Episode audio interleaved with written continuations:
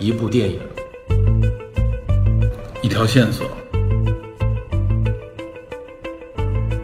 带您探寻电影中的科学与知识内核。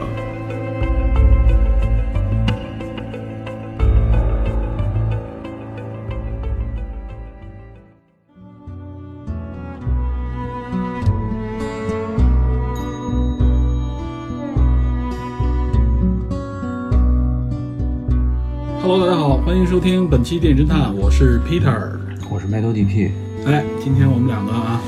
两位主播回归。 之前因为 DP 有事儿，我们不是说嘛，错开了这个节目了，所以之前我自己聊了一期跟美国政治相关的一部电影，嗯，副总统。结果今天我们要聊的这个电影啊，是我认为和上一期电影还是有挺多相关性的，有仍然和美国政治也有很多关系的。哎，是，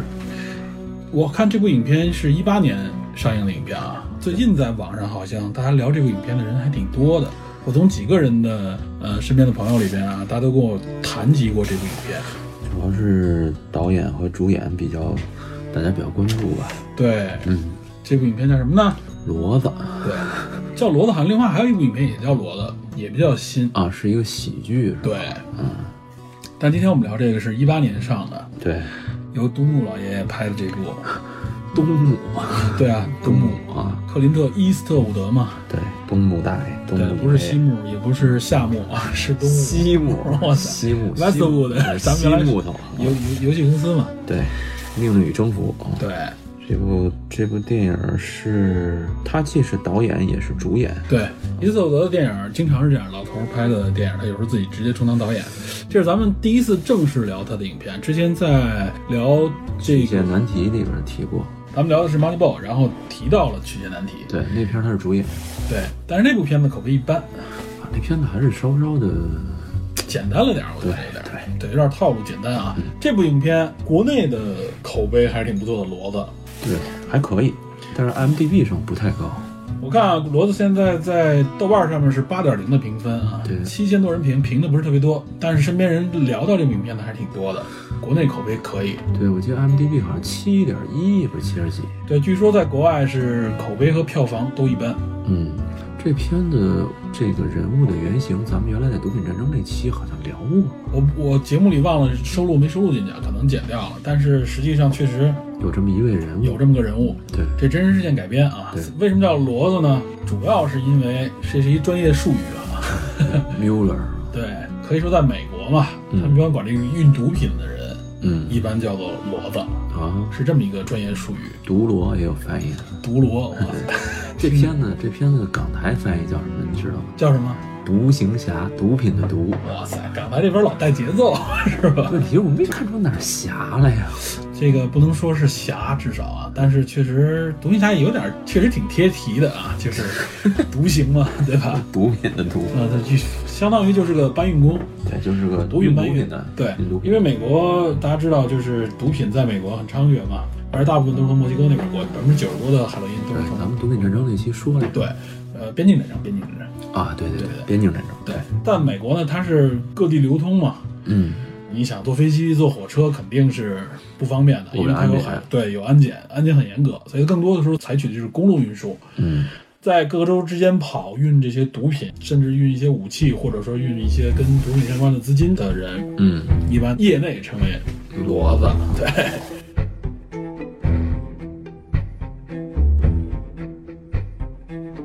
我觉得聊这影片，首先伊斯特伍德还是得相当的详细的介绍一下啊。啊，老爷子是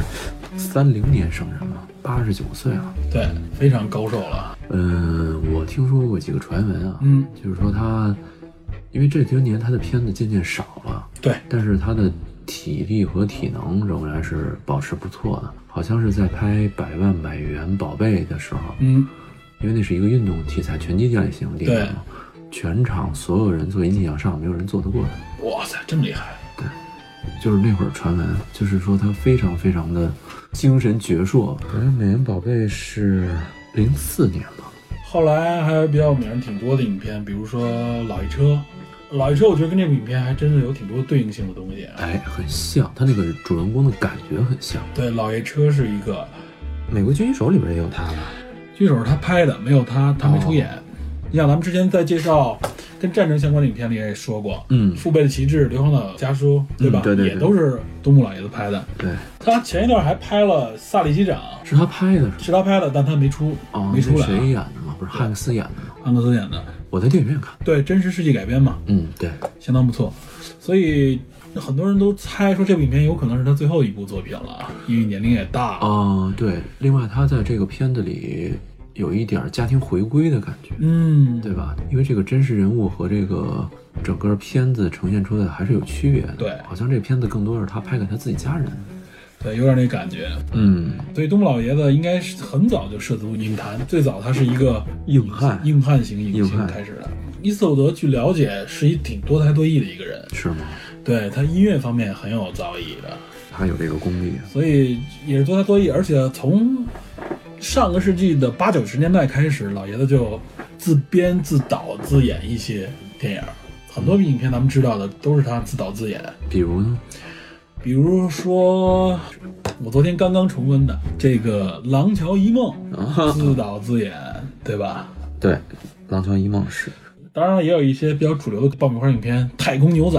哇塞！对吧？他也是也是他的导演。啊，不可饶恕也是他，是吧？哎，对，不可饶你说这个对我想起《嗯不可饶恕》，实际上是我最早注意到东木老爷的一部影片，是吗当年是九几年，九二年吧，九二年，九二年的时候啊，伊斯特伍德因为这部影片获得了奥斯卡最佳影片、最佳导演的提名嘛，最后好像是最佳影片或至少是最佳影片获奖了。老爷子得过很多奥斯卡，包括那时候啊，《火线狙击》也是啊，那是九三年《不可饶恕》之后，他是一个特工嘛，联邦特工，嗯也是一个从那个时候我就感觉啊，老老头一直在演一个已经很老的一个人，对对在这个职业生涯要迈过一个坎儿的感觉的这种发现感觉。没有，他演的很多片子，或者他导的很多片子，很多人物都是那种老迈一点，但是很硬、对，很硬汉的。给人感觉就是他自己的一种写实对，嗯的就是感一觉。个一个自己的延伸，然后还有亲情在内，对，还有亲情。我觉得有一种评论啊，说老爷子这我觉得挺贴切的啊，说老爷子是一个主旋律之王，你感觉没感觉到？他确实很主旋律的感觉，对吧？白幼，对，有点白。实际上他不是现在的这种主旋律，现在主旋律是白左，白左，对他是坚定白的有幼点，白右白右。对，因为这说到这个，可能说一下背景，克林特·伊斯特伍德是好莱坞里边比较明确且少有的共和党人，就是他是支持共和川党，川普的。而且他支持川普。嗯对，当年奥巴马的第二届选举的时候，嗯，他曾经有一个，他当时现场演讲嘛，嗯他是反对奥巴马的。当时有一个演讲，就是旁边摆了把空椅子，他对着那个空椅子，就相当于有是一质种疑，模拟的那种对质疑是吧嗯质疑奥巴马的一些政策啊。所以那个时候大家都很清楚伊斯特伍德的一个政治倾向吧。对好像而且他后来公开说过，他支持川普。对，好像是因为这个，大家尤其是好莱坞对他的风评也不高。对，越来越说白了，对他比较苛刻吧，有一点。嗯，对，有一点。但实际上啊，他不是说始终支持川普。后来说，川普这两年有一些，比如说对移民政策方面的一些比较极端的种族色彩的言论的时候，嗯，伊斯特伍德也是公开抨击过川普，而且他说他那个时候支持川普，并不代表他会始终支持，知道吧？对他本来可能也，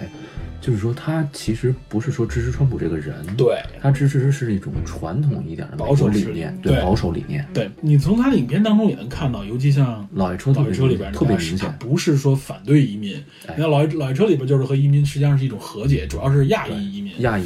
在这部影片苗族是吧？对我觉得 对对但在这部影片里边也有一点这样的色彩。对有这部影片里边也提到了蜥蜴的这个，对吧？对，而且有啊拉些丁裔的这个移民有一些小细节其实值得一嗯提。对，这咱们介绍影片的时候会说啊，这是伊特伍德的一些基本资料，反正就是老明星，帅气逼人，直到现在你看这么老了，但是他确实是那一代的人的偶像。对我举个例子啊，嗯，娇娇，乔乔的奇妙冒险，哎台湾翻译啊，娇娇，形象哎，里边第三代主角成太郎的原型就是克林特·伊斯特伍让你德，哎感觉也像是吧？这个是，刀削一样的这个脸，对，这个是是被那谁荒木飞吕彦官方认证，他曾经。作者本人承认，对他曾经邀请克林特·伊斯特伍德摆出一个跟成太郎一样的造型，他画了一幅画哇，哦，现场老爷子特别给面儿也摆了那么一个造型，这个哎是嗯我之前都没想到。啊好这个太厉害了。对，你看他那种西部的风格，硬朗的那种，甚至到硬朗到不讲理的那种感觉，嗯对对对，一样一样。真的是，这是最坚硬、最典型的一个对，确实是，你又有牛仔风格，又有那种美国传统中坚力量那种对感觉，确实是偶像。偶像。你想，我觉得最早其实你像《狼城一梦》，国内的电视台其实很早就嗯很早很早就电视电视啊在国内上过，对，那时候还引真是引发了业内也好，或者说是影迷圈当中不少的话题啊。嗯，文艺片描写爱情，而且老爷老爷子自编不是老爷子自导自演、啊，对嗯非常棒。所以昨天晚上我重温了一 下，感觉还是哎呀非常的好。有点意思。嗯，这是伊瑟伍德的一些基本情况啊。嗯所以我觉得可能年轻人对老爷子已经了解的比较少了，因为毕竟最近的影片越来越少我了。前阵子重温了镖客啊， 荒野大我镖觉得客，真是不错哎。而且他的形象那个时候你看更帅了，留着那胡子有点狼叔，但比狼叔要帅，更帅，我觉得是有勇有谋。游刃有谋，而且硬汉干脆，对我也不是那种纯粹的正面对决，也对不完全是。不完全是，尤其是在《不可饶恕》里边也是那种感觉。嗯那时候他已经有点苍老了，代表了一种，你看了他就是那种感觉，代表了美国传统观观念的一种感觉啊，就是开始苍老了，但仍然保持着自己那种硬朗的做对风。，这个是很令人敬佩。你在其他同年代的人里面，可能说大家传说中的韦恩，嗯，哎，对，韦恩有这人已方经是传说了，已经对是有这种特质，延续到现在的没有了，没有了。老而弥坚。嗯，真的是有嗯有力点硬量，中间中间力量。所以“主旋律之王”这个名字，我觉得不为过。它的存在，我觉得对好莱坞来说也非常重要。对，拿过那么多奥斯卡奖啊，导演拿过，最佳影片拿过。基本上，我觉得老爷子的影片都是在一定的水平之上。对，七只有八只有豆瓣发挥评更好豆瓣评分是七八分的，嗯，偶尔有那么稍微低一点。稍微低一点的，但是呢，表演奖没拿到过真正的，没获得过影帝啊。当初的《不可饶恕》里边，他也提名了男主，哦，但是最后没拿到。但是影片和导演也是双料啊，人家手里可不是说只有一次、两次双料了，已经非常非常，非常厉害。嗯，有机会我们把这些电影重新重真重温一下伊瑟伍德的这个影片，真的非常值得欣赏，啊而且很适合，我觉得很适合男性去 看，哎对，有点传统美国传统美国或者传统阳刚气的那种感觉啊，嗯很硬派。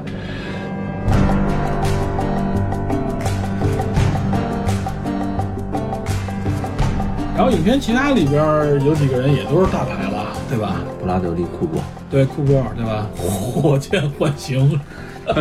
对火箭熊配音，他我觉得他演的最好的是《乌云背后的幸福线》，哎，对，那部那影个片片非子常经典，和比较治愈和大表姐一起的，对，跟大表姐那个片子，你知道我能能 get 到一些，因为他演的也是一橄榄球迷嘛，对，咱们没怎么系统介绍过库珀。库珀。库珀实际上和伊瑟伍德不是第一次合作了，之前的《美国狙击手》对对吧狙击手？对狙击手是他主演嘛对，把自己特意催肥了一点啊，对对对他，更像一点那个原人物原型，嗯，对吧？而且从这点也能看到，伊瑟伍德特别擅长拍一些真实故事改编的一些哎电影是，萨利机长也是，萨利机长也是，对，。还有一个老牌的反派打卡，谁？这个安迪加西亚，对吧？然后这个好像好像是什么？是那个《教父》里边， 《 《教父》里就有，就教父开》始里他演的谁？我忘了。他是《教父三》里边啊，就是新一代的，有点儿就是《教父》的传承的，但不是他们正统家族里边。最后那个谁，当时他和索菲亚·科波拉对手戏，就是当时《教父》的女儿有关系嘛，他最后等于救他，但结果他女儿还是最后被暗杀了，相当于是。我对《教父三》都没太《教父三》在《教父》系列里不算，就口碑没有前两集好，但我觉得《教父三》也还不错，知啊，道我吧？没没太多印象，但是演员很眼熟。对，但是安迪·加西亚，我认为是在那部影片里面大放异彩啊哦，给人感觉他是在里边也是个正角嘛。嗯，传承这个家族，而且也是一看就也是就是意大利那种血统啊。后来他也演了很多这种黑帮大佬的感觉，尤其在好像是《十一罗汉》的第二季不是第三集里边，十一罗他汉演里边对他演一个反派，他是有一点邪气的感觉。对，很邪那眼光，嗯非常有魅力啊。在这部影片里演这反派，实际上有点儿真是也是真实人物有这么个人，对，但是这哥们儿其实还挺好心的，对，是一个虽然是毒枭吧，对，虽然是毒枭，但是不是那种给你感觉太残酷无情或者太血腥的那种啊比，较近人情。嗯，更有人情味儿一点儿。对，有一个人物得稍微提一下，嗯，艾丽森·伊斯特伍德是伊特伍德的女儿，而且好像是私生女，就是演他女儿的那个人。哦，你知道那女孩儿，嗯我一开始看剧照的时候啊，嗯我以为是小丑女演的呢。马克罗比比他长得好看。嗯对，一个侧脸很像，结果这里边实际上是他真的，好像是他私生女。是吧？然后这个片子编剧稍微提一句，嗯这个编剧叫尼克申克，嗯，老爱车的编剧，哎，然后跟这个伊索德也是老搭档了。哦对，然后毒枭第一季的编剧，哎，毒枭第一季非常棒，所以他对这些东西应该很门儿清。对毒品的了解， 对吧？啊，还有一个他演编剧吧也是法官老爹，哦，法官老爹是那谁唐尼演的一个，他在掌握家庭亲情这方面这条线应该把握也挺准。对，你说这个啊，嗯就是说，首先这部电影里头这个骡子这个事儿，刚刚不说了吗？是真实事件改编，对真有这么个人，真有这么个事儿，对，当然只不过没有说像影片当中这么戏剧性的对内容。伊斯特德扮演的这个人物是挺有名的，当时还是叫 Leo Sharp，叫利奥夏普，是是吧？ Leo Sharp，对嗯，是一个二战老兵。是这样，他一个是参加过二战，这是真实的，但是有一点，家庭的背景不太一样。哎，影片当中，这我觉得就是改编的功力了，就加入了一个家庭情感线在里边，嗯对让这个人很重要更立体。很重要。对对，但是他的经历很多地方很像，比如说他确实是种花儿，对，就是他退休，休以后是花匠，花儿匠而且做的还很不错。对两千年之前做的不错，据说还给老布什的总统期间啊，还给白宫培育过一段时间的那个他种的那个花儿，哇，就是那个黄花菜。对黄花菜，咱们说叫黄花菜，实际上是百合科的一种 嗯，这个花儿，对，也叫忘忧草。啊，就是忘忧草说的就是这个，他就种这个花儿，而且据说还是在当地很有名嘛。嗯，结果它是因为两千年开始，就是受互联网经济的冲击，因为种花是这样，这个互联网当时最早的几种代表性商品啊，一个是书，嗯，一个是花，因为标准标准化产品嘛，它不会说像服装你还得试，花基本差不多，所以互联网卖花是特别早就起步了的。片中也有这么对一个，，它等于是受到互联网卖花这个行业冲击，老头儿你想当时就已经七八十岁了，对这东西完全他新事物接受不了了，对，所以他确实被这个淘汰，也成为了后边他成为骡子的这么一个原导因吧对，原因是一个起点。嗯，这老头儿运了毒品，运了十年，哎，真是 里边运的非常牛，非常厉害。而且我看了一下啊，特意看了一下他这个骡子这个行情，知道吗？运一公斤给一千美元，嗯是这样一个标价。据说他被逮捕之前那一年，一零年，他差不多收益了将近一百万美元。我的个天，一百万美元，也就是他运了差不多一吨多的毒品，知道吧？而且他在确实像影片里边说，他成为当时最著名的一个骡子，因为一个是老，还有一个他运的量大。还有一个就是他的成功率高，对，成功率高确实因为跟他的身份也有关系。好像真实的那个毒枭就管他叫塔塔，对，就是他俩就是西语，好像就是老爹的意思啊。对，类类似于帕帕那种，对对对对对，因为最主要我觉得就是因为他这个身份啊，一个老龄的白人，没有任何犯罪记录，对，也没有什么违章对，啊，就是不太容易被怀疑，对，毒品嘛，更多的都是西裔啊，确实如此，拉拉丁裔的，对，尤其从墨西哥过来的这种，更多是非法移民做的这个事情。片儿中有一个小片段，嗯有一个老实本分的，看起来像蜥蜴的一个开皮卡的人，嗯，但是被怀疑，被怀疑，但是他本人一句西语都不会说。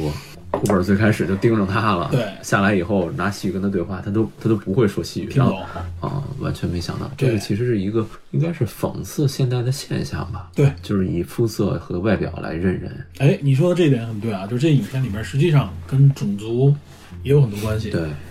它表面上看是一个跟毒品有关的啊，实际上它涉及到很多这个话题。所以我想是这样，因为这部影片可能大家听说过的不是特别多，因为你想现在豆瓣上评论还不到一万，咱们别太详细的介绍这个剧情，简单说一下大概的逻辑。而且我觉得这个影片好就好在啊，就是你知道结果的话，你看这部影片仍仍然津津有味啊。哎对，一点都不不乏味不闷，对，不闷不乏味，里面有亲情，也有也有悬念在里面。对对，而且整个过程表演，我觉得还是算上佳的表演，对吧？不错，挺稳的，我觉得觉得是正常发挥嗯，只不过可能确实现在与目前的美国主旋律不太一样。但是我觉得老爷子没事就讽刺一下现在主旋律，哎，对对对，这是老爷子风格啊，他一直也坚持。嗯对。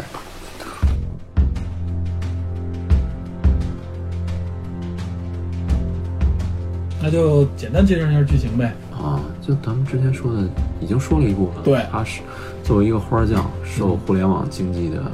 冲影击，他自己没钱。嗯，对，他在参加自己外孙女的婚礼，婚礼上面，应该是订婚的婚礼上，对，偶然结识了一个陌生人相当于是跟他外孙女儿就是同辈儿里边的朋友，啊、我我感觉应该就是个墨西哥人啊是个墨西哥裔，说的时候，那个人知道他没有任何犯罪记录，嗯也没有罚单，嗯，看他，然后现在也好像属于失业这么一个状态，对，就说我这儿有一个 offer， 我这儿有一私活儿，我这就是看 over，帮我运点东西，您看行不行？对你有没有兴趣？你要有兴趣，我给你留一电话。老头儿还真去啊，老头儿最主要这块儿多说两句啊，最主要他为什么对这个东西感兴趣啊？也不能说感兴趣，他就接受这个事儿了，是因为首先因为原来种花儿，曾经在自己的这个生活的范围里非常有名儿。他原来雇了一帮其实是墨西哥裔的人对帮他种花对儿，到最后你看都都解散，都都破败了嘛。他的房屋都抵押了，对然后呢，家里边儿实际上他一直因为种花儿啊，就疏远了家庭里边儿。电影中设定就是这样从他老婆到他女儿，尤其他女儿对他的这个矛盾最深，对他女儿结婚的时候他没去，然后好像从小到大关嗯键很多点重要事情关键点就全没去过，全都缺席毕业啊什么之类的缺席了缺席就是他完全就好像就只关注自己那那花儿那点事儿。反正被他女儿就怨恨吧，对，所以整个家庭里边，从他妻子到他女儿，对他这完全就是拒绝。不不原谅他了。对，除了他外孙女对他还是很爱他这个外祖父的，但是实际上当时也是，因为家庭其实也不太富裕，那时候一看他又欠了一屁股债，等于他外孙女的婚礼上他也帮不上什么忙。对的，对吧他是不被需要又不被认可的这么一哎个，状没态。错，他想帮忙的时候啊，他觉得现在有这个时间，我能够帮忙的时候，他发现他什么东西都没有，他提供不了物质上的这种支持。而且他其实当时有一点儿，就是说他有点儿投奔的感觉，嗯，走投无路。走投无路了，对，对，有人需要他，然后他就他就做了。啊，就试一试呗。这你说不好他了不了解到底干什么，但他应该，我我觉得啊，以他的这个他的能力阅呢历对他应该明白这事儿肯定是不是太合法的事情，对，但是他最开始应该没有意识到让他送的是什么，具体的是什么。他也不想知道。这老头儿反正很直接啊，到了那儿以后，反正就是我按着地址来了，你让我运我就运。那帮人都是荷枪实弹、藏在暗处的一帮西班牙裔，一看 就是一帮黑匪。老头儿无所谓那种，反正你来呗，你给我活儿我就干，你让我干什么我就干什么，我也不关心你给我运的是什么，我就给你运到地儿就行。而且直接拿现钱了。对，第一次完成以后，当时说的还挺神秘的，那块儿挺抓人的。说你到那儿以后，你把钥匙扔到那旁边那个副副篓里边儿嗯啊，对吧？然后你就下车，一个小时后你回来，你打开里边儿，你看应该是你的报酬报酬在里嗯和钥匙都在里边儿。就第一次打开一看，一里边儿一黄信封儿，一看，哇塞，一沓美金。就在那儿数啊当时说老头愣了，都老师挺激动的，吓现金啊！我我看当时那个那个金额就不小，应该都是一百元一张的，有一沓儿。那一沓得有小小一方吧，差不多。对，我觉得可能得有一万一万美金左右吧。他那厚度得有一方。结果他回来以后，立刻就对自己的社区、对身边的这种生活有回馈。对，他把自己的房子嗯，买回来了，对，然后呢，他支付了周边的一些必要的费用，包括他经常去的那个 club，对俱乐部，俱乐部黄金俱乐部，哦，而且据说实际上的情况不像他这么戏剧化。呃，赚到钱以后，他也确实在身边有一些就是这种慈善啊、回馈的这个行为，但不像这里边说的这个因果关系这么的强烈。但是这么编剧，你看这么一改编，给你感觉，哎，这个人物又立体，很立体，这个情感很又丰满，对，很丰满。然后说回到电影，老头就帮助了他的外孙女，对，所有的酒水费用他付的，对，品尝到了这个怎么说呢，是甜头，或者说是哎恢复了自己的这些声誉的时候，他立刻觉得哎这工作对我来说很适 合，而且他钱都花出去了，又缺钱怎么办？再运去，哎对，而且又不断有人向他伸手，这费用都不小，而且老头儿也很直啊，上来就换车，啊一开始我以为他就一直开这 老爷车，我以为就开那破车了，哎立刻就换了一套林肯，好像是，反 正大皮卡，大皮卡，很现代大皮卡，啊老头儿反正是很直白，对吧？他会享受生活的同时回馈对回对对馈周围的人，符合他一贯的一个性格。然后后边就感觉到啊，一来二去的，立刻就和这个当地黑帮混得那很比较熟了，对，对，大家也都熟了，就觉得老头很怪很怪异啊，什么也不问，然后让什么就是什么，而且什么也不怕之类对的。他量就开始起来了，运的又多，每次运的量又大。那个信封由一开始一个单的一个小信封，一沓儿钱变成几沓儿钱，到后边越来越大啊对，挣的钱也越来越多。就是而且是自始至终没被查着过，对，这个我觉得就是啊，他没有犯罪记录，对吧？又是一个白人老头儿，又是退休老兵啊，这种身份啊，就中间也有也有过一些小的这个抓的情节，但他都哎泰然处之的一下就解决掉老了。头起飞智， 用那个药膏，哎，对，这真的是应对的非常厉害啊！我觉得，包括他后来跟黑帮的这个大佬都想见他这么一个人，嗯，他就一直保持本我，他一直是一个我就这风格，怎么着吧哎？我遇到警察的时候我也这样，很自然的，所以警察也怀疑不了他。遇到黑帮的时候，他也发现，哎，我们对这老头，老头又能完好的完成任务，反正你也别管我，我也不按你路线来，我就按照我自己的风格走。他这个路线挺逗，他嗯有点探亲访友的感觉。嗯，到什么地儿吃那个当地特好的美食，然后还晚上还有偶尔还啊，双飞、啊，那 这老头儿活活得还很自在，而对一点儿也不低调。可以。对，所以你包括中间有遇到过警探他们的时候，都都没法怀疑这老头儿。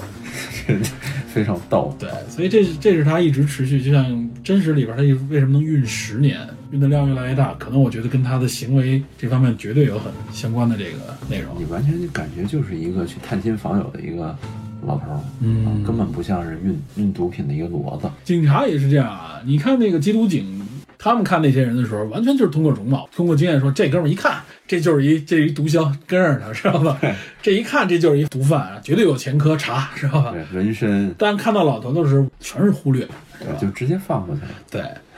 所以这个也是促成影片最后为什么他能运这么多毒品，犯下这么大的所谓罪行的时候才被发现，这制造了一个特别强烈的冲突。对，反正片中库珀扮演的那个警探，嗯，如果不是中间儿偶然，和他有一段交流哈，，对，甚至说警察设置的种种手段，嗯还有老头儿犯下的一些不能说犯下错误吧，老头儿的一些非常规操作，嗯，可能还不能发现，在电影的逻辑中还可能还会继续一段时间对，啊。反正在现实当中肯定也是大家最后才摸到这个老头儿。对，这个具体最后的结尾什么各方面的细节，我们就也不在这儿多说了，还是给大家留一个欣赏这个影片里边的一些新鲜感吧，对对吧？这是这部影片的一个总体的内容。嗯我们刚刚介绍了东木老爷子，介绍了这个原型啊，这个利奥夏普，对，比较少。对，然后呢，包括这个故事里面涉及到的一些方方面面，我们简单说了一下啊。片中给他改了一个名儿叫厄尔斯通，啊，对，厄尔斯通。嗯，对，还是改了，因为这部影片我记得当时是《纽约时报》吧，好对，《像纽啊报约道这个事时报儿》， 《纽约时报》最开始报道，然后一个制作方从《纽约时报》里边买的改编权。买了改编权，对他觉得这故事很有意思，你发现没有，人都是直接买改编权，对，版权意识非常重。本身意识强，而且它也能嗅觉很灵敏。这影片我觉得啊，吸引大家，至少对国内观众很吸引的啊。这个确实这个经历有的说，很传奇。很传奇。这个故事本身就嘖被改编的也很顺畅，我觉对得。对，其实不急不躁的，但是一点也不冷场。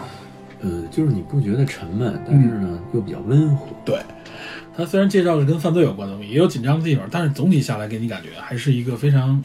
感觉很舒服的一个过程，对吧？而且最后的结尾也是给大家有一些对一些情感方面的东西，嗯有一些这种释怀啊。但是我们今天聊这影片。不是为了给大家聊这些，对哦吧？我们电视侦探一一向是属于 比较腹黑 的，不是不是，一向就是表面上聊电影，实际上扯别的。 对，我认为后边有很大的线索和阴谋。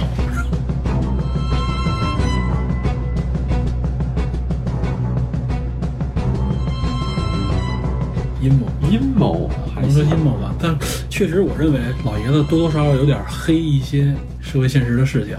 比如呢？我觉得这就是咱们今天围绕两个话题说啊，两个这话题都是非常大的世界性话题，一个是老龄化问题，哎，老龄化呃，这个这肯定是吧？咱们看老头儿是吧？老龄化实际上是一个非常老的老人，没有收入来源的时候，如何面对生活的这么一件事儿，嗯这是老龄化的一个问题。另外一个其实就跟这个移民有关的一个话川题，普建 强，哎哎，跟川普建强有关啊。这个这两个话题也都很大，咱们最近聊的这些话题都跟世界的这个社会，跟整个全人类的这个社会息息相关啊，我操！我们要变成一个什么类型的节目吗？社会类的节目。转型，对哇最近社会类节目。最最最近聊社科类的东西比较多。 我们节目不叫电影侦探，人间万象，哇塞，法警时间， 人间指南。我去，尤其是对于中国来说，我觉得老龄化这个话题实际上是非常重要。最近应该是媒体报章当中啊，经常被提起的一个事情。嗯，所谓中国的什么人口红利结束啊，老龄化社会啊，对吧？哎，是对吧？这个其实我认为跟我们每个人息息相关，每个人都会变老啊。每个人都一日都会变老。另外一个老龄化社会可指的不不仅仅是老人的事儿，哎，跟社会的主要劳动力群体啊，年轻人是也有很重要关系的，啊社保，还跟孩子也有关系，生孩子这个生育率也有关系。对，咱们首先谈谈老龄化这个事儿啊。其实老龄化这个话题啊，它和人类社会息息相关啊，它是一个人口规模的一个事情啊。这个人口规模和三个人口的进程啊，共同决定，一个是生育率，一个是死亡率，还有一个就是迁移，这个啊跟也迁移就是有关跟迁移有关。这个就只是为什么这么说呢？首先我们知道啊，就是现在怎么说的生育率降低，这不仅仅是我国了，啊全球都如此。生育率降低就意味着什么呢？相对来说，这个社会里边的老年人会更多，因为生育率降低，相对来说年轻人就是越来越少嘛。而且这个趋势人口比例来说，对人口比例来说，这个趋势是一个目前来看不可逆的趋势啊。嗯，另外还有一个就是生存率、死亡率啊，因为由于现在这个整个科技发达，啊嗯，实际上就是从二战以后啊，就是上个世纪的五十年代左右开始，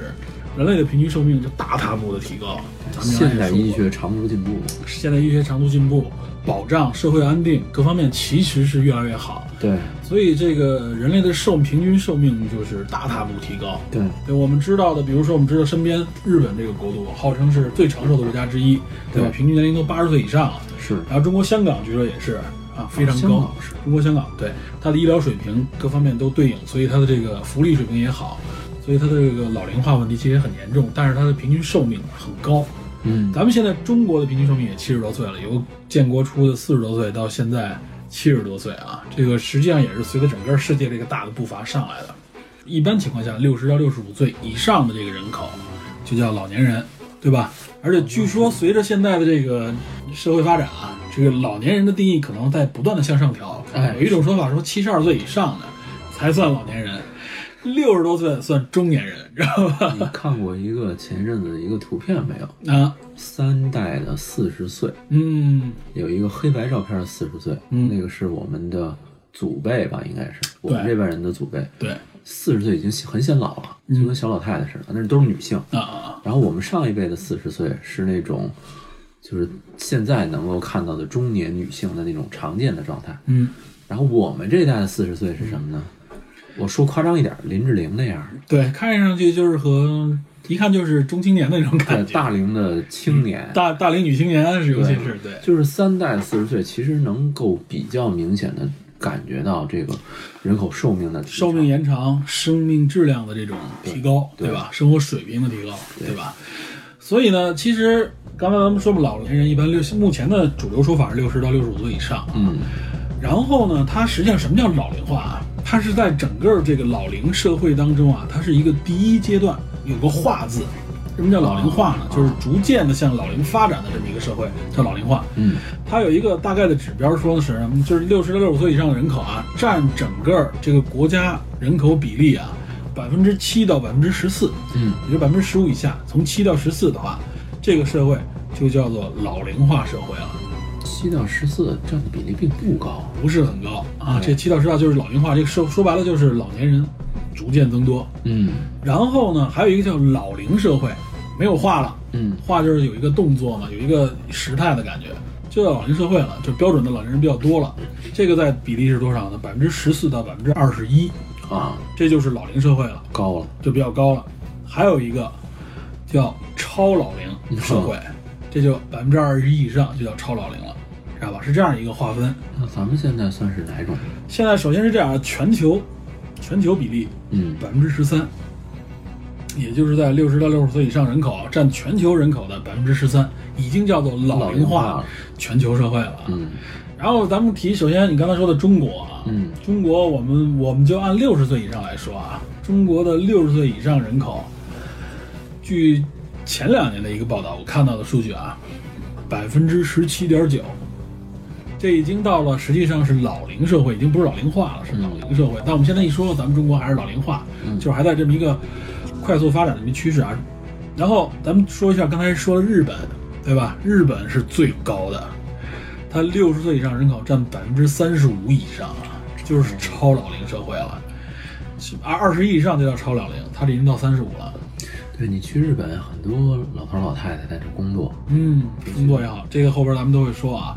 咱们这个影片的背景，美国嗯，六十岁以上的啊百分之二十一，已经达到超老龄的这个水平了。这是这三个国家，啊怎么我们后边在介绍老龄化相关话题的时候，多多少少会提到这仨国家。啊嗯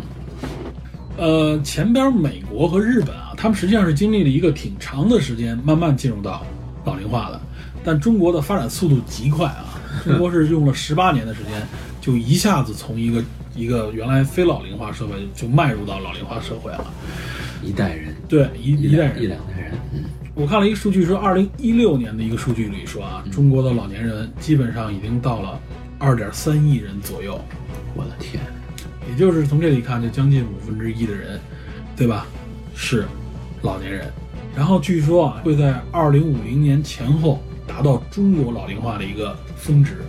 到那个时候，啊六十岁以上人口会达到一个四点七九亿左右的数量。将近快到一半了，咱们现在人口，首先现在人口是十三亿吧，十三亿十三点多，四亿，将近十四亿啊。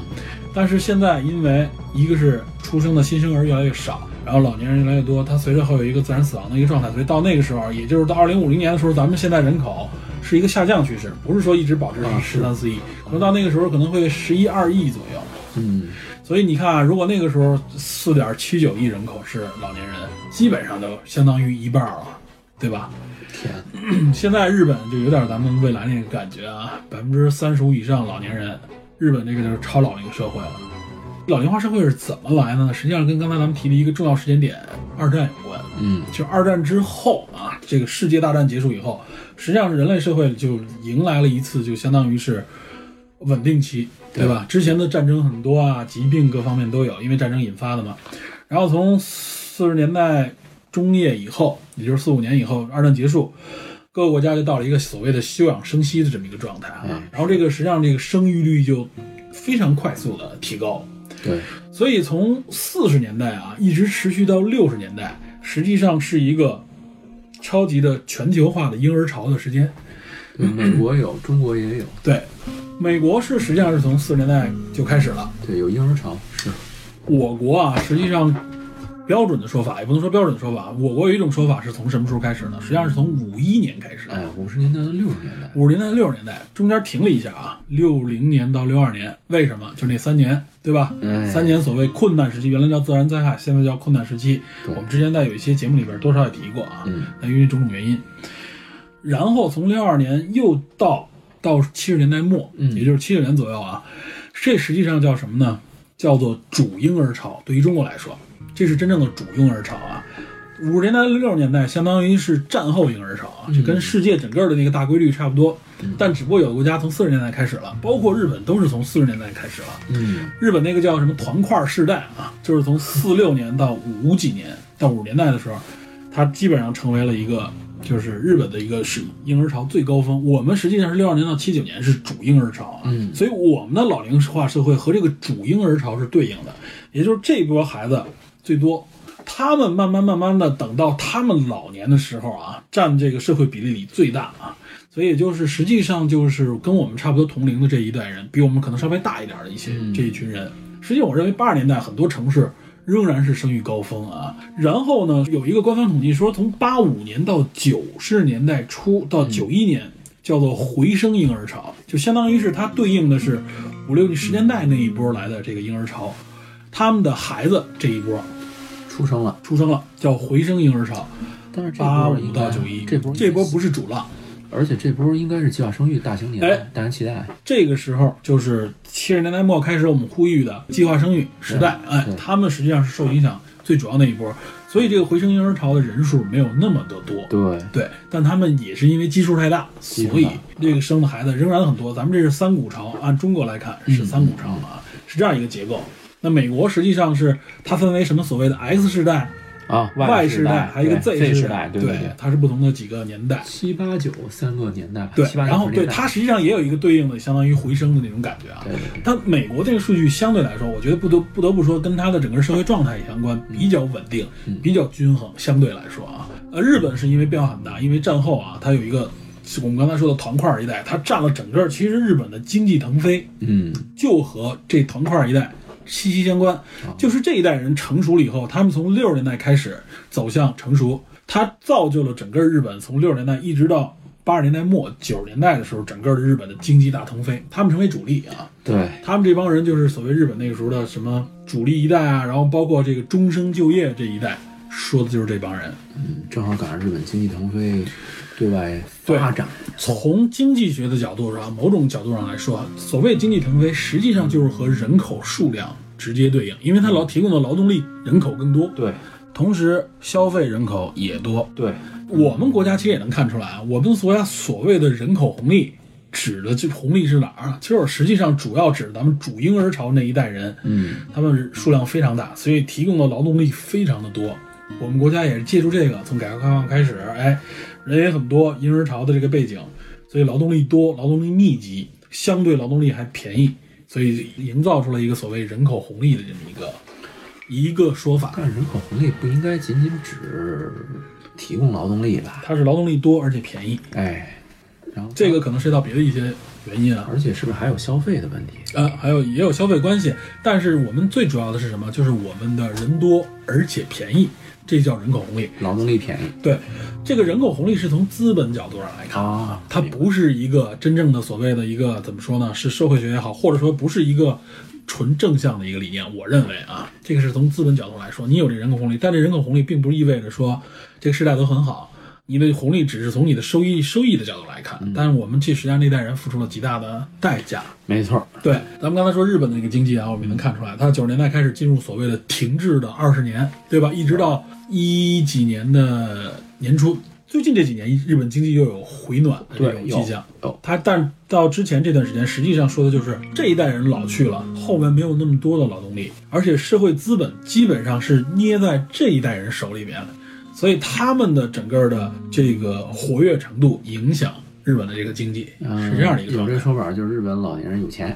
哎，有钱你说这个很关键啊。对，就是财富主要掌握在这群人手里，对，他们更多的去储蓄捏在自己手里，投资也在自己手里，对他们的活跃程度影响整个日本的经日济本了。经济对，所以日本当时甚至有这种说法啊，出现了一种叫做是日本独有的叫加拉帕戈斯现象。加拉帕戈斯大致是一群岛，嗯知道吧？嗯日本它这个团块一带成长起来以后啊，日本出现了很多围绕自己国家的啊，围绕自己国家的一种产品也好、经济也好的一种供给模式，就是它很多东西它只有自己国家人玩儿，比如说它的一些动漫文化，比如说的一些它的这个赌博方面的文化，跑新购之类的这些啊，我们当时看日本手办中老年人哎，主要玩这个，就是他原来这些很多啊，包括他的很多服务、他的经济啊，都是只针对他这个婴儿潮这群人，因为他这个人人口非常巨大，又有主力，他们有自己的消费观念和特征。那那那手办还不是手办是年轻一代，时代相对年轻啊，但实际上很早就开始了，哦所以这群人老去以后，他们的消费能力下降以后啊，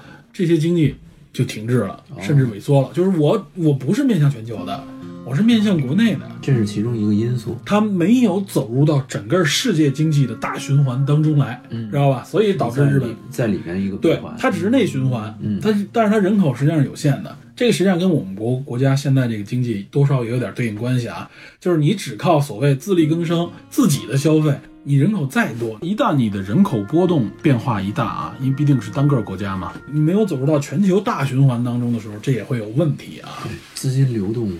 对，你就只是满足这群人，但是这群人一旦老去以后，发现你的对应的这个满足条件就不充足了。而且年轻一代又没有那么多可以消费的。对，包括你像你说的资本掌握在老人手里边啊。你看我们今天说这个电影的时候，我们就能感觉到啊，就是拿美国这个角度来说，这老年人他原来是哎。可以说精力旺盛、消费的主力，对吧？对他实际上是四十年代那一波就已经成熟了的这一波人，他到现在这个社会的时候已经八九十岁了，嗯，他们手里边本应该有一部分资本，然后呢，他遇到的什么问题呢？就是经济方面，这个影响是什么？就是失业、嗯福利这方面。对他就是表现出来，老头儿就是福利方面没法满足他的一个怎么说呢，或者他生活需求，不能让他保持像原有一样具有相应的资源、具有相应的尊严的这种生活，所以他不得不走上了一个所谓犯罪道路也好，或者说他不得不寻找新的经济来源。嗯，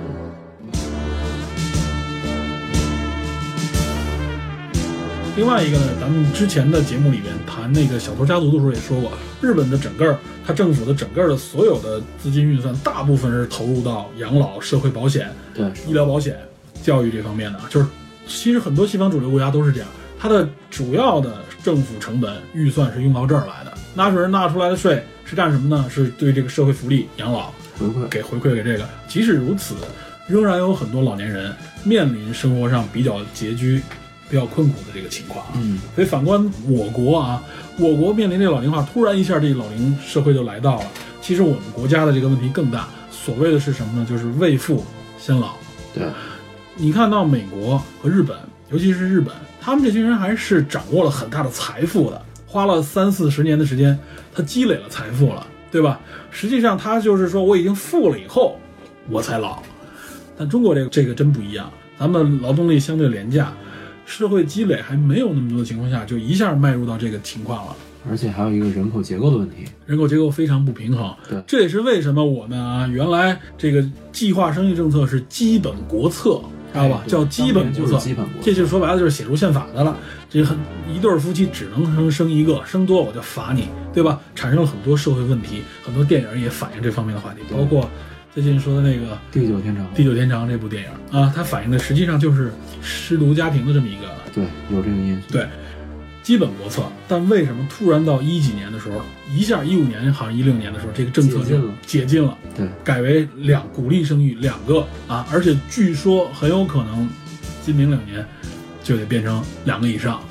我记得特别明显啊，最开始的时候，嗯最开始是只允许生一个，嗯，后来有了一段时间以后呢，说有一个是独生子女的家庭，对你有可以一个单独的家庭，单方面是独生子嗯女家庭，可以申请生二胎，对，是允许的。允许，到后来就直接放开了，对，，一下就放开，很快，很半年时间就立刻全放。对，到现在又开始不仅仅是什么，就是恨不得就要鼓励了，哎，有人大代表开始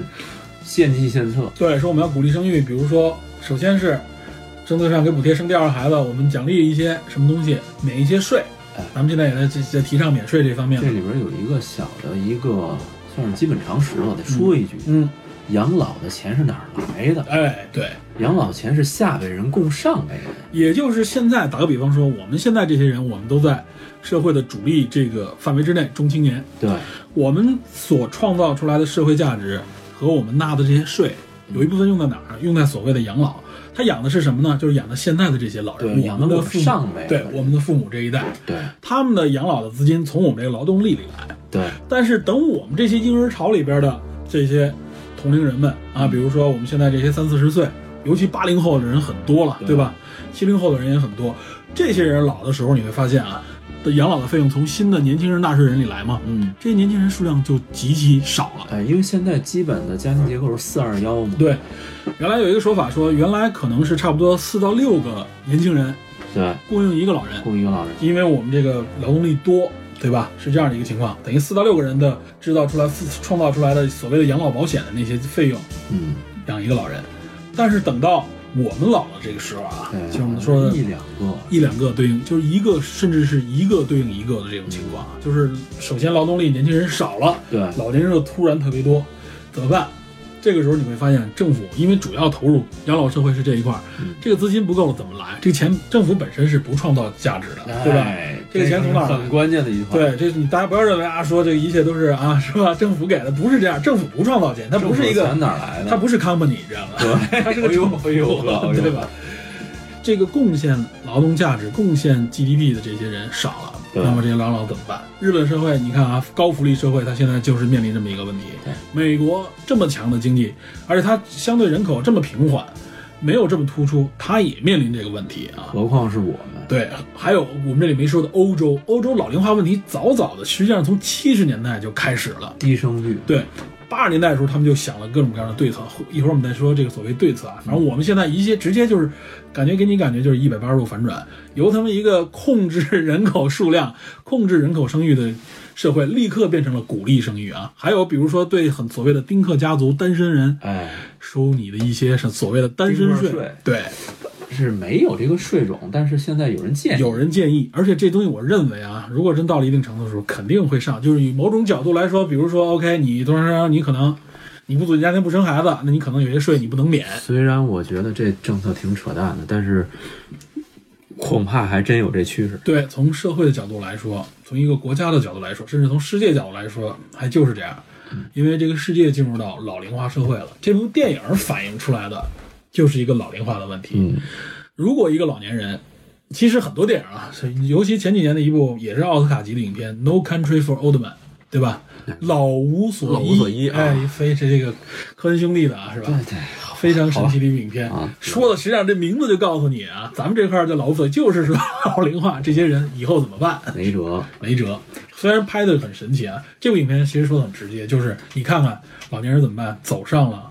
犯罪的道哎，路，对，有一有一些老人的老年人犯罪犯罪的现象还时有发生在社会非里常多啊。对在社会媒体，我们先不说我国，咱们先说日本。嗯，日本是有一些公开报道，咱们国家有时候经常以一种我认为从媒体的角度来说，是以一种看乐呵的角度来报道猎这个事奇情。啊，猎奇看乐呵，说日本老年人啊怎么样，这个老龄化社会影响日本经济，然后这老年人都开始用犯罪的情况。打个比方，我知道的啊，他介绍说日本某个城市里边的老年人偷盗被抓，报道这事件的时候说这老头是已经是惯犯了，不是第一次啊。问这老头为什么犯罪，老头人说了，说我因为太老，我现在光靠政府救济无法正常生活。正常生活，我的生活很拮据，很很困苦。他说发现什么呢？他说如果我被抓进监狱以后啊，监狱首先是吧，你有基础的吃喝，对吧？你的整个生活方面有人管理。哎，另外一方面啊，日本政府是你即使进了监狱了，你的养老、你的整个养老补贴一分不少，嗯，按期发给你。他说我等于是把我养老补贴作为存款存下来了，顺便哎还有一地方能养着我。那我失去所谓的自由对我来说没关系无所谓，对，因为我需要有人照料。所以七十多岁的老头儿啊，惯犯还进去，而且这不是单一现象，是普遍现象。哎，除了偷东西以外，还有做一些别的这种犯罪情况。有老头儿说偷东西这个已经不太给力了，判的他时间太短，太短，他甚至去威胁别人啊，假装就是到了银行，甚至到了医院啊，拿武器威胁抓一个人质，说我要怎么怎么样，以劫持人质的一个角度，抢银行的角度来。然后警察一来，立刻交枪啊，就是实际上他没有要真正实施这个犯罪的这个意图，但是他已经触犯了法律，算是重犯啊，必须要关进监狱里边。据说在东京附近的一个。一个我忘了叫什么名字的一个监狱里边，里边差不多有将近三分之一到二分之一的人全是老年人，然后关的就都是这种老年人。日本的监狱都说了，说我们不是养老院，但是这些老人太多了，出现问题以后我们又不能不管，对吧？法律要求的嘛。所以他们这个监狱急需要照顾老年人，增加很多女性狱卒，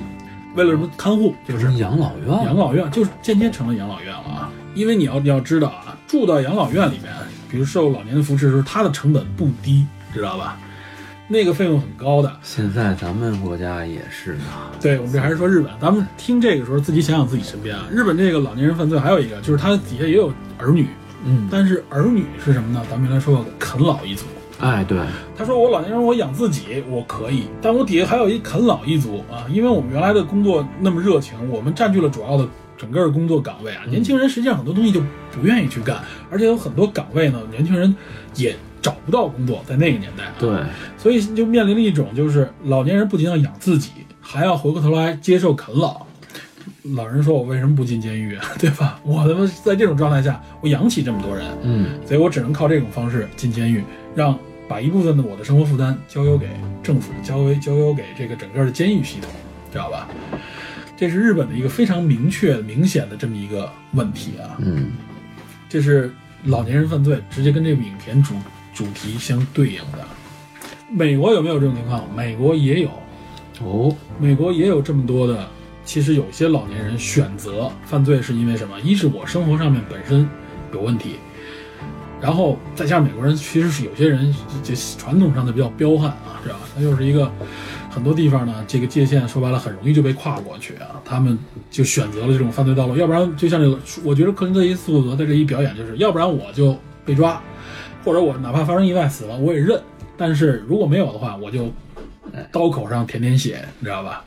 反正赚的也不少，赚的一次我得这个就是赚的不少，那生活质质的改变，一年收入一百万美元，你想想那是他妈富人了，知道吧？那是富豪了，说白了有点儿啊，对吧？一百万美元换成人民币，你算多少钱，对吧？中国有多少人的工资能比这高，对吧？嗯，所以这个一进一出权衡之下，有些人直接就铤而走险，铤而走险，而且甚至在日本那些老年人就说，说我在监狱里的生活远比我在社会里生活的那个感觉要好很多。有人定期的要求我起床睡觉，有电视看，有卡拉 OK，然后还有伴儿，有伴儿，还有医疗辅助，知道吧？我天，因为这是法律里要求的嘛，对吧？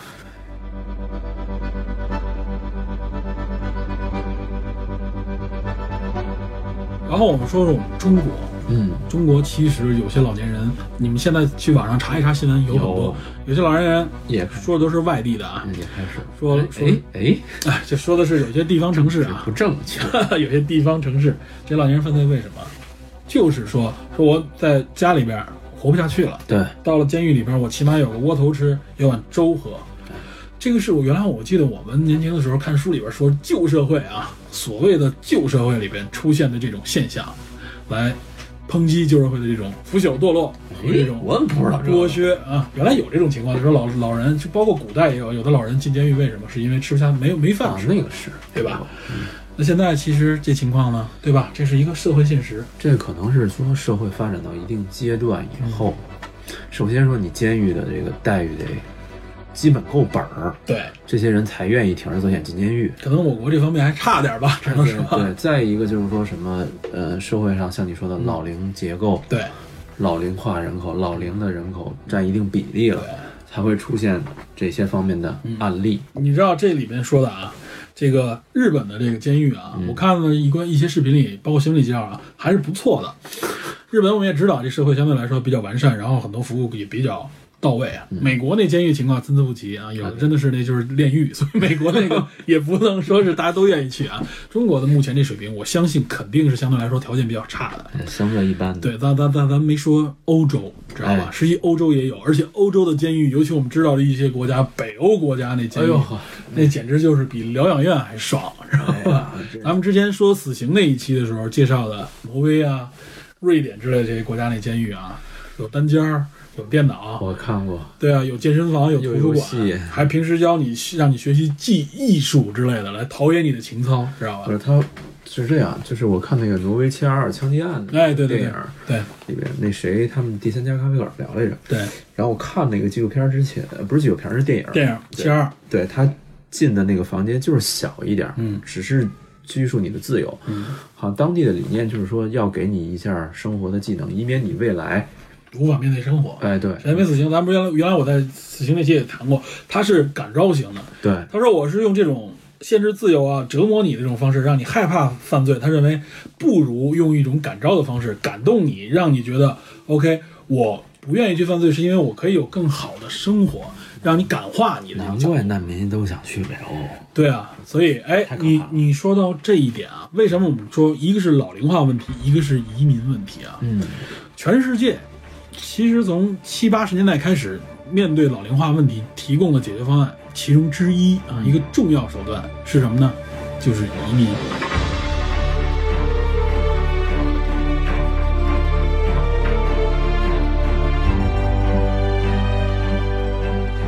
好，刚刚为您播放的就是骡子影射人类社会无解困局的上半部分。在介绍了老龄化社会之后，我们会在本期节目的下半部分和您聊一聊移民这个困扰西方世界，其实也是由于老龄化所引发的社会与政治问题。无论欧洲还是美国，都受到移民潮的极大冲击，社会公平与道德、宗教信仰与犯罪可谓矛盾丛生。